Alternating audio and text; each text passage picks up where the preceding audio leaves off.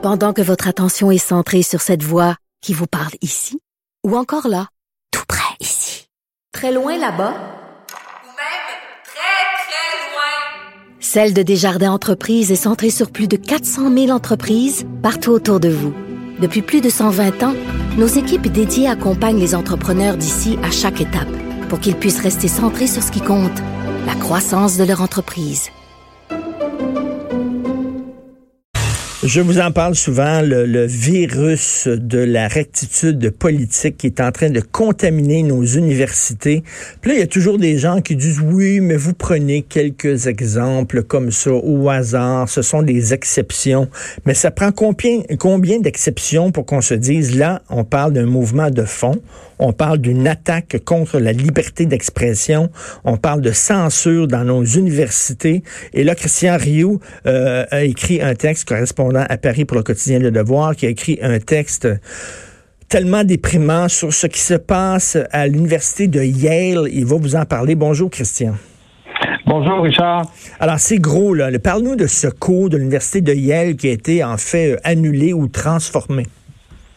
Oui, absolument. C'est quelque chose d'important parce que, bon, d'abord, Yale, c'est une des grandes universités américaines, hein, avec Harvard et Princeton. C'est là qu'on forme les, les, élites de demain, hein, ceux qui vont diriger certainement les, États-Unis.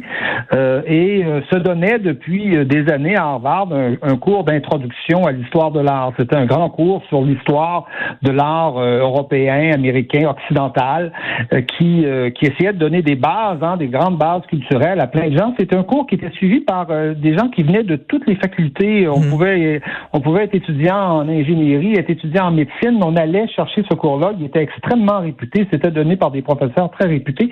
Et là, on vient de nous annoncer, euh, on a annoncé ça en janvier, en fait, que, que le cours ne, ne serait plus donné. On va le on va le refaire, on va le transformer.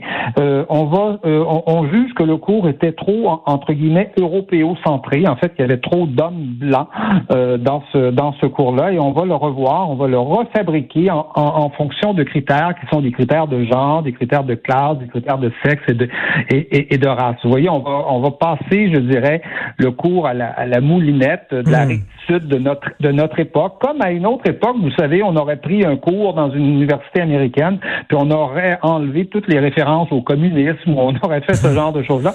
Ben, c'est ça qu'on va faire avec ce cours-là, qui est un cours qui était, je vous le dis, acclamé par tout le monde d'ailleurs. Dès qu'on a annoncé le, la suppression du cours. Il y a 400 étudiants qui sont allés au bureau des, des, des, des pour s'enregistrer, pour se, pour, pour s'inscrire au cours euh, de la prochaine session, que ça va être la dernière fois qu'il va, qu'il va être donné. Et donc, euh, et donc le monde, en tout cas de la critique, le monde des arts américains est, euh, est, est, est, déçu. Et pas, pas seulement déçu, parce que bon, on, on pourra dire c'est une université américaine, c'est loin de chez nous, c'est Yale, pas grand monde qui va là.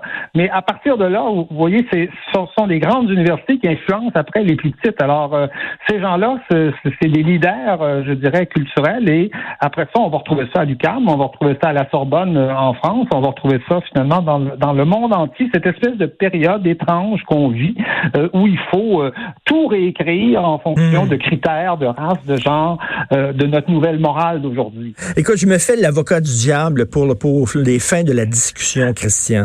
tu sais, moi, j'aime je, beaucoup le cinéma et je suis en train de regarder une série documentaire qui était faite pour la BBC. Ça s'appelle The Story of Film.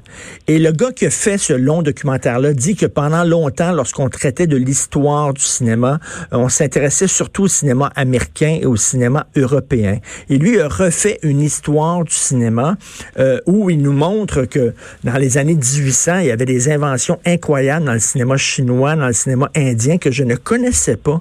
Et je me dis, ben effectivement, peut-être qu'on était très, très, très centré sur, euh, sur l'Occident, sur l'Europe et de revoir cette histoire du cinéma-là, mais on y parle du cinéma japonais et tout ça. Et tu dis, ben tiens, le premier travelling, c'est pas un Américain qui le fait, c'est un Japonais, puis le premier gros plan, c'est un Indien qui le fait, etc.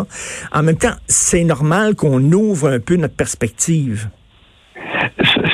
ça, vous avez tout à fait raison de le dire. C'est normal qu'on ouvre un peu notre perspective. Et je pense que l'histoire de la culture depuis euh, euh, depuis toujours, c'est l'histoire d'une ouverture, d'une d'une ouverture à ce qui se passe ailleurs. Mais on parle plus d'ouverture là. On parle plus d'ouverture, c'est-à-dire qu'on on parle de gens qui ne suivront plus ce cours d'histoire-là, c'est-à-dire qui n'entendront plus parler de l'histoire euh, de, de l'art en, Occident, mais qui vont euh, qui vont entendre parler de l'histoire des Noirs. On va enfermer les femmes dans l'histoire de, de, de, de, de l'art féministe. On va enfermer les Noirs dans l'histoire de l'art noir, si, si, une telle chose peut, peut exister. À, à Yale, il y a deux ans, vous savez, on a supprimé les lectures obligatoires de Shakespeare et des grands poètes, euh, des grands poètes anglais.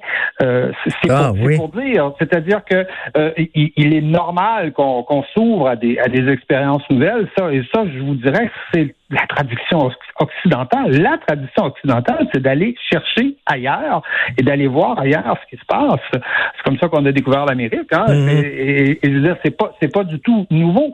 Mais ce qui passe là, c'est qu'on va enfermer chacun dans sa bulle.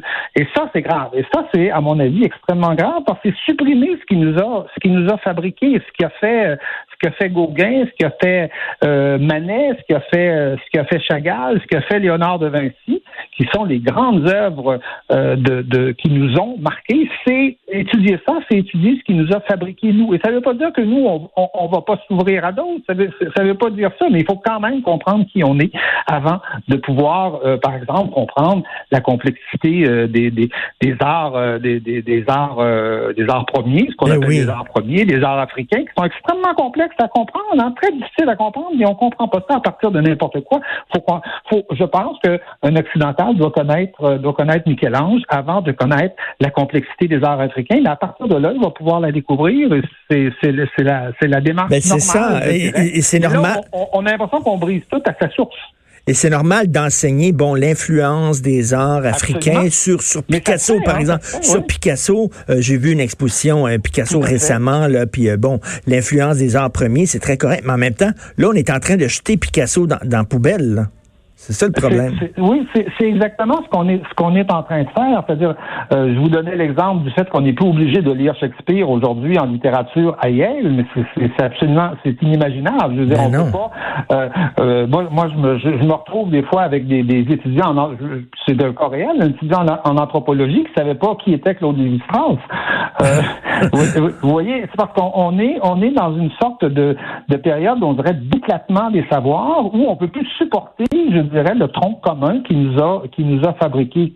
Qu'on a un tronc commun, ça ne veut pas dire qu'il n'y a pas après euh, des artistes noirs, qu'il n'y a pas des artistes mm. euh, femmes, féministes, qu'il n'y a pas qu'il a pas des artistes africains, qu'il n'y a pas des artistes de partout. Au contraire, bien au contraire.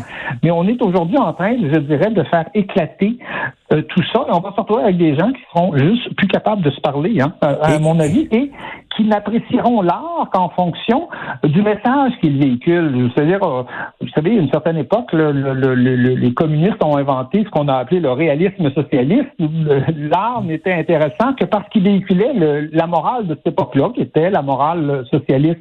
Vous, imaginez les inepties que ça a donné, les, oui. les, horreurs, la médiocrité que ça a donné en termes en termes artistiques.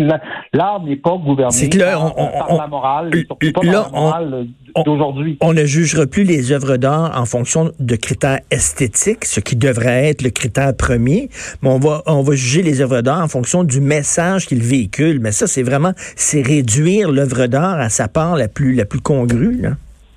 Oui, absolument. C'est, on a l'impression de revivre, et, ça, euh, dans, dans, ma chronique, je citais une universitaire américaine, Laura Kipnis, là, qui, est beaucoup intervenue sur la question des, de, de, de, de, toute la question du sexe, des relations sexuelles dans les universités, parce que là, il y a des espèces de procès aussi qu'on, intente aux gens. Et elle dit, elle, justement, que, que dans, dans, je sais pas, peut-être dans 5, 10, 15 ans, on va regarder l'époque qu'on vit aujourd'hui comme on regarde aujourd'hui l'époque du mécartisme aux États-Unis, ou cette époque-là je vous parlais du réalisme socialiste, où il fallait absolument tout faire entrer dans des cases euh, théoriques, dans des cases de, morale, où l'art devait entrer là-dedans. Mais qu'est-ce que ça a donné? L'art ne se laisse pas enfermer dans ce genre de, dans ce genre de, de, de moraline, comme, comme disait Nietzsche. L'art doit être libre pour, pour, pour pouvoir exister et surtout, il doit avoir des racines.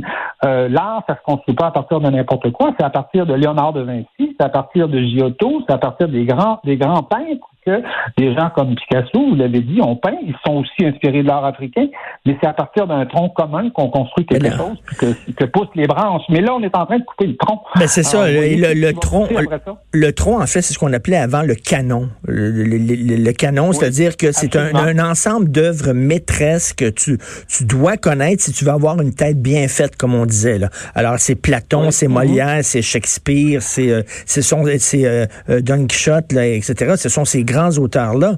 Mm Cervantes, et, là, on, est, on va se retrouver on va se retrouver, Christian, avec des universitaires qui ne connaissent pas leur canon. C'est inquiétant.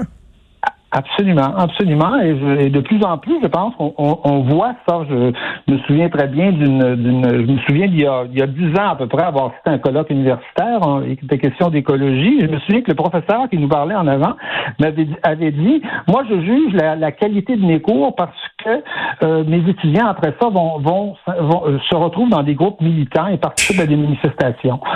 c'est, comme ça que lui jugeait la, la qualité de ses cours, c'est-à-dire il formait des militants il fallait former des gens qui, qui, qui, ont la bonne idéologie, qui ont la bonne morale, je dirais, euh, et qui deviennent souvent des, des, des militants. C'est pas ça, c'est pas ça le savoir, c'est pas ça le, euh, la, la, la, culture. La culture, c'est un grand tronc commun qui, qui nous explique, hein, qui, qui, qui, nous aide à comprendre qui on est, en fait, parce qu'on se comprend pas. Si, réfléchir sur une toile euh, de, de, de Michel-Ange, c'est réfléchir sur euh, toute la chrétienté, sur sur la Vierge Marie, sur le sur nos visions de l'homme, de la femme, de tout ça. Et c'est eux qui l'ont le mieux exprimé. Donc, construisons notre culture, puis à partir des grandes œuvres, ce qui ne nous empêche pas d'aller après partout, d'aller découvrir les œuvres, de, les œuvres du monde entier. Et, ça, et ça, c'est ça, c'est absolument essentiel. Mais on fait ça à partir de quelque part quelque chose.